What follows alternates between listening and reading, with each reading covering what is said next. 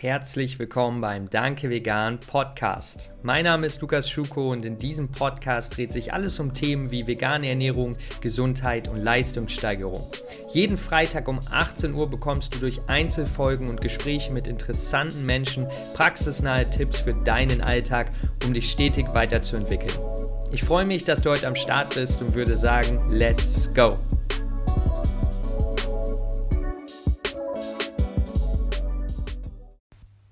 Herzlich willkommen beim Danke Vegan Podcast zu einer neuen Folge. Und diesmal habt ihr uns Fragen gestellt zum Thema vegan abnehmen. Ja, alles rund ums Thema, ähm, wie man vegan abnehmen kann. Was euch da so interessiert hat, diese Fragen möchte ich heute mal beantworten. Und ja, bevor wir starten, hoffe ich, dass du einen schönen Tag bis hierhin hattest und noch einen schönen Tag hast. Und freue mich, dass du dabei bist. Würde sagen, lass uns auch direkt reinstarten in die erste Frage. Die erste Frage lautet, wie komme ich auf 2 Gramm Eiweiß ohne Bohnen zu essen? Ja, also wie kann ich ähm, ja, meine 2 Gramm Eiweiß pro Kilogramm Körpergewicht, wohlgemerkt, täglich zu mir führen, ohne aber äh, einen Haufen Bohnen essen zu müssen. Natürlich könnte man jetzt so auch an die Frage rangehen und schauen, warum die Person jetzt keine Bohnen essen möchte. Ja, also hat es irgendwas mit ähm, der Verdauung oder was auch immer zu tun? Das wäre natürlich auch noch was, ähm, ja, das man bedenken kann bei dieser Frage, denn Bohnen sind ja an sich sehr, sehr gesund. Ähm, nicht nur, weil sie ein guter Proteinlieferant sind, aber deshalb auch. Ähm, aber darauf möchte ich jetzt nicht eingehen, denn die Frage lautet, wie kann ich auf diesen Eiweißbedarf kommen ohne Bohnen? Erstmal gibt es natürlich auch weitere ähm, gute Eiweißquellen, ja. Wobei man schon natürlich ganz klar sagen muss, wenn man so einen hohen Bedarf an Eiweiß decken will, wie 2 Gramm Eiweiß pro Kilogramm Körpergewicht, je nachdem natürlich auch wie viel man wiegt, ähm, dann wird man um Hülsenfrüchte bei der veganen Ernährung kaum herumkommen und sollte man auch nicht, denn sie sind ein sehr, sehr wichtiger ähm, Proteinlieferant. Wenn jetzt Bohnen gemeint ist, dann weiß ich nicht, ob Dinge wie zum Beispiel Tofu, Tempeh, Linsen, Kichererbsen da auch mit reinfallen so ein bisschen oder es wirklich nur um Bohnen geht, Kidneybohnen, schwarze Bohnen. Aber wenn es wirklich nur um Bohnen geht, dann gibt es natürlich noch eine Menge weitere Hülsenfrüchte, die man essen kann, wie halt Tofu, Tempeh, Linsen vor allen Dingen, ähm, Erbsen, all diese Sachen. Ja, und das sind natürlich auch sehr, sehr gute Quellen. Also auf die könnte man sich hier definitiv schon mal fokussieren.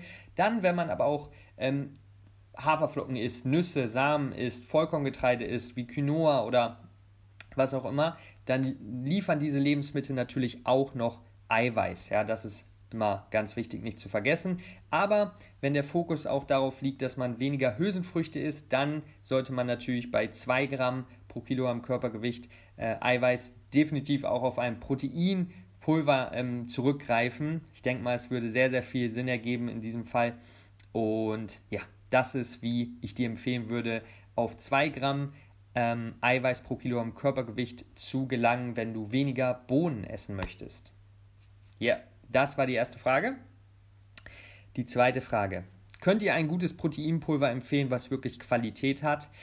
Ja, wir ähm, haben es schon ein paar Mal gemacht und wir arbeiten ja auch mit Vivo Live zusammen. Das sage ich direkt natürlich vorab. Deswegen ganz klar immer selber informieren. Aber wir empfehlen das Proteinpulver von Vivo Life. Wir nehmen es auch selber, weil es einfach super qualitativ ist. Ja, könnt ihr euch gerne mal selber einlesen auf der Webseite. Ähm, ist natürlich logischerweise vegan, glutenfrei, ohne Zuckerzusatz, ohne Soja auch in diesem Fall, für wen das interessant ist.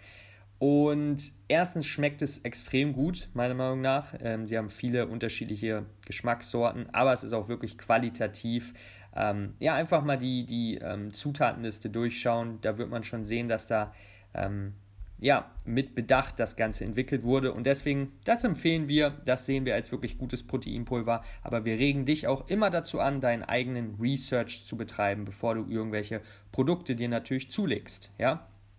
Das also dazu. Nächste Frage. Haben Lebensmittel wirklich eine Auswirkung auf den Stoffwechsel oder ist das nur ein Mythos? Ja, Lebensmittel mh, hm, haben definitiv eine Auswirkung auf deinen Stoffwechsel. Vor allen Dingen jedoch ähm, geht dies wirklich auf eine lange Dauer. Ja, also nur weil du jetzt ein Lebensmittel isst, was, sage ich mal, nährstoffarm ist, eins, das nährstoffreich ist, wird das nicht direkt deinen Stoffwechsel verändern stark. Was deinen Stoffwechsel verändert, ist, wenn du zum Beispiel, ähm, ja, wenn man zum Beispiel Übergewicht hat, ja, wenn die Zellen möglicherweise nicht mehr gut ähm, Kohlenhydrat verstoffwechseln können, was man auch unter Insulinresistenz ähm, versteht oder im Fall der Fälle dann auch Diabetes Typ 2. Hm, in diesen Fällen ist der Stoffwechsel, wurde der Stoffwechsel verändert durch hauptsächlich die Ernährung. Ja?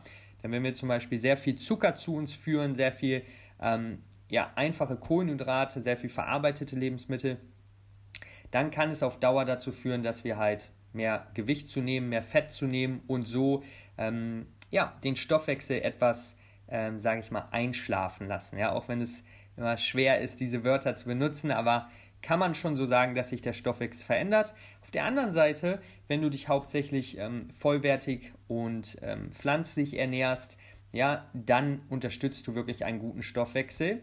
Auch hier natürlich, wenn du jetzt den ganzen Tag irgendwie äh, ähm, Obst isst, ja, 20 Bananen oder Fruchtsäfte und alles, dann kann das natürlich auch eine Auswirkung ähm, auf deinen zum Beispiel ähm, Kohlenhydratstoffwechsel haben. Aber generell, wenn du dich vollwertig ernährst, dann hast du äh, einen positiven Einfluss auf den Stoffwechsel. Wenn du dich sehr verarbeitet, sehr von sehr viel Zucker ernährst, dann hast du potenziell langfristig eher einen negativen Einfluss auf den Stoffwechsel durch deine Ernährung. Nächste Frage. Kann man auch in einem Kaloriendefizit Fett zunehmen? Ja, sehr spannende Frage. Ähm, ich sag mal so, theoretisch schon. Oftmals hat es jedoch einfach mit falschen Einschätzungen von Kalorien zu tun. Das heißt, was ich damit meine, ist, dass zum Beispiel jetzt eine Person sagt, hey, ich ernähre mich ähm, in einem Kaloriendefizit, aber ich nehme nicht ab. Wenn man jetzt aber die Ernährung dieser Person mal ein bisschen untersucht, mit einem Ernährungsprotokoll oder was auch immer, wird man zum Beispiel sehen, hm, die Person ist gar nicht im Kaloriendefizit, weil sie zum Beispiel hier und da noch snackt und die Kalorien falsch einschätzt. Sage ich natürlich nicht, dass es bei jedem der Fall ist, aber oftmals ist es der Fall, deswegen wichtig, das einmal als Disclaimer zu sagen. Es können allerdings auch Sachen wie Entzündungen im Körper oder auch die Insulinresistenz bei Diabetes zum Beispiel dazu führen, dass man, obwohl man weniger Kalorien isst, ähm, nicht wirklich Fett abnimmt. Ja, jetzt stark Fett zuzunehmen, obwohl du wirklich in einem Kaloriendefizit, sprich du isst weniger Kalorien, als du verbrauchst bist, ähm, ist sehr, sehr schwer und es würde dann wirklich wahrscheinlich eher mit einer Krankheit einhergehen oder gewissen Medikamenten. Ähm, aber wie gesagt, Entzündungen können dafür Ursachen sein. Für die meisten Menschen, die ein ähm, langfristiges Kaloriendefizit haben, äh, wird es jedoch nicht möglich sein, wirklich Fett zuzunehmen. Ja? Okay. Nächste Frage. Hat die Uhrzeit, wann man isst, einen Einfluss auf, die, auf den Gewichtsverlust bzw. die Gewichtszunahme?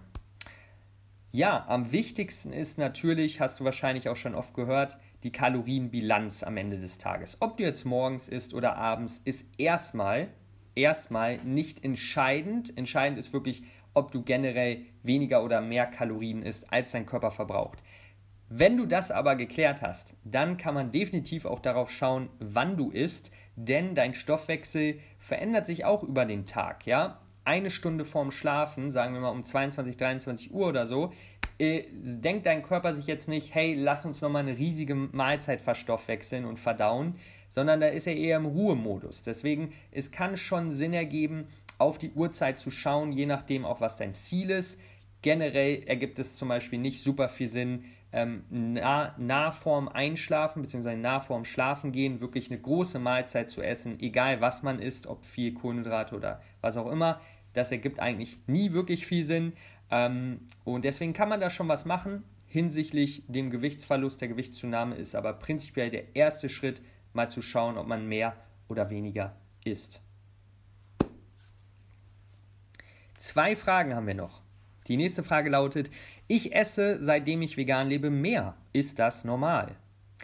Da würde ich jetzt eine Gegenfrage stellen und zwar, was isst du denn? Denn es kann natürlich möglich sein, dass du dich vegan ernährst, aber seitdem mehr verarbeitete oder Ersatzprodukte isst, die dich eigentlich gar nicht viel sättigen, wie zum Beispiel Käseersatzprodukte, Milchersatzprodukte, ähm, vegane Burger, vegane Chicken Wings, whatever, kann natürlich tatsächlich sein und dass du deswegen gar nicht wirklich mehr Sättigung verspürst, wenn du dich wirklich auf alle fünf Lebensmittelgruppen konzentrierst. Obst, Gemüse, Getreide, Hülsenfrüchte, Nüsse und Samen und ähm, nicht nur, sage ich jetzt mal, Obst isst beispielsweise, dann wirst du durch Pflanzen dich mehr sättigen können als durch tierische Produkte, weil sie generell ähm, mehr Ballaststoffe liefern, mehr Wasser liefern und deinen Magen einfach mehr füllen.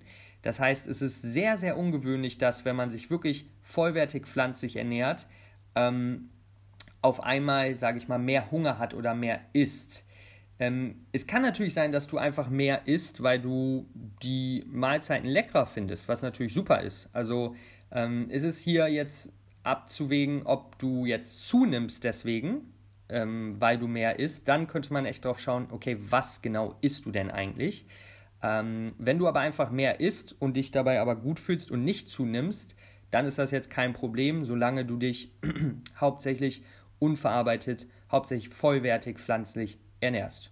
Ja, das dazu. Letzte Frage. Welche gesunden Treats kannst du anbieten, um Heißhunger zu stillen? Ja, also was kann man essen vegan, um trotzdem seinen Heißhunger zu stillen, ähm, wenn man abnehmen möchte? Einer meiner Favorites ist tatsächlich ähm, ähm, Nice Cream. Das heißt, du ähm, frierst Früchte ein, wie zum Beispiel Bananen oder Beeren. Kannst natürlich auch Beeren tiefgefroren kaufen. Und dann verarbeitest du sie in einem ähm, Mixer zu Ice Cream. Ja, das ist je nachdem, wie stark dein Mixer ist, brauchst du, musst du ein bisschen Flüssigkeit zugeben. Aber das finde ich ein richtig, richtig ähm, guter Treat, der nicht super viele Kalorien liefert, aber trotzdem sättigt. Und ja, andere Möglichkeiten wären natürlich, das ist das Ding, nur weil du jetzt abnehmen möchtest ähm, oder gerade dabei bist abzunehmen, heißt es ja nicht, dass du gar, dir gar nichts mehr gönnen darfst, ja. Kannst auch mal ein Stück Schokolade essen oder was auch immer, solange es halt wirklich in den Rahmen passt, wenn das dir bei, dabei hilft, ähm, dass du so ein bisschen deinen Hunger stillen kannst. Prinzipiell sollten wir aber bei Heißhunger auch immer auf andere Faktoren schauen, wie Stress, Entspannung, ähm, wie viel Wasser du trinkst, Faktoren wie diese, die auch einen Einfluss auf deinen Heißhunger haben können und dir dann das Gefühl geben, dass du Lust hast auf einen Treat, obwohl du zum Beispiel einfach mehr trinken solltest oder dich mehr ausruhen solltest, whatever. Okay, das noch als kleinen Gedanken da zum Abschluss. Und das waren noch die Fragen der heutigen Episode. Mal wieder ähm, kurz und knapp beantwortet, hoffe ich. Und ja, wie immer hoffe ich, du konntest was mit nehmen für deinen Weg, für deinen gesundheitlichen, veganen Weg und wünsche dir alles Beste jetzt erstmal, einen schönen Tag, bleib auf jeden Fall am Start. Und ähm, ja, manche von euch haben geschrieben, wie sie diesen Podcast supporten können, weil sie ihn cool finden. Und das Beste, was du wirklich machen kannst, wenn du, wenn dir der Podcast gefällt, ist es einfach jemandem empfehlen, bei dem du glaubst, es könnte ihm weiterhelfen. Ja, vielleicht nicht dem äh, Familienmitglied, das äh, die ganze Zeit doofe Sprüche für Veganer macht. Das, die Person könnte es vielleicht gebrauchen, aber die will es vielleicht gerade noch nicht. Aber wenn du jemanden kennst in deinem Umfeld, der sich für das Thema Vegan interessiert, kannst du einfach gerne unseren Podcast empfehlen. Das hilft uns schon super weiter. Und genau, das war's auch. Ich wünsche dir noch einen super Tag. Lukas, peace out. Ciao.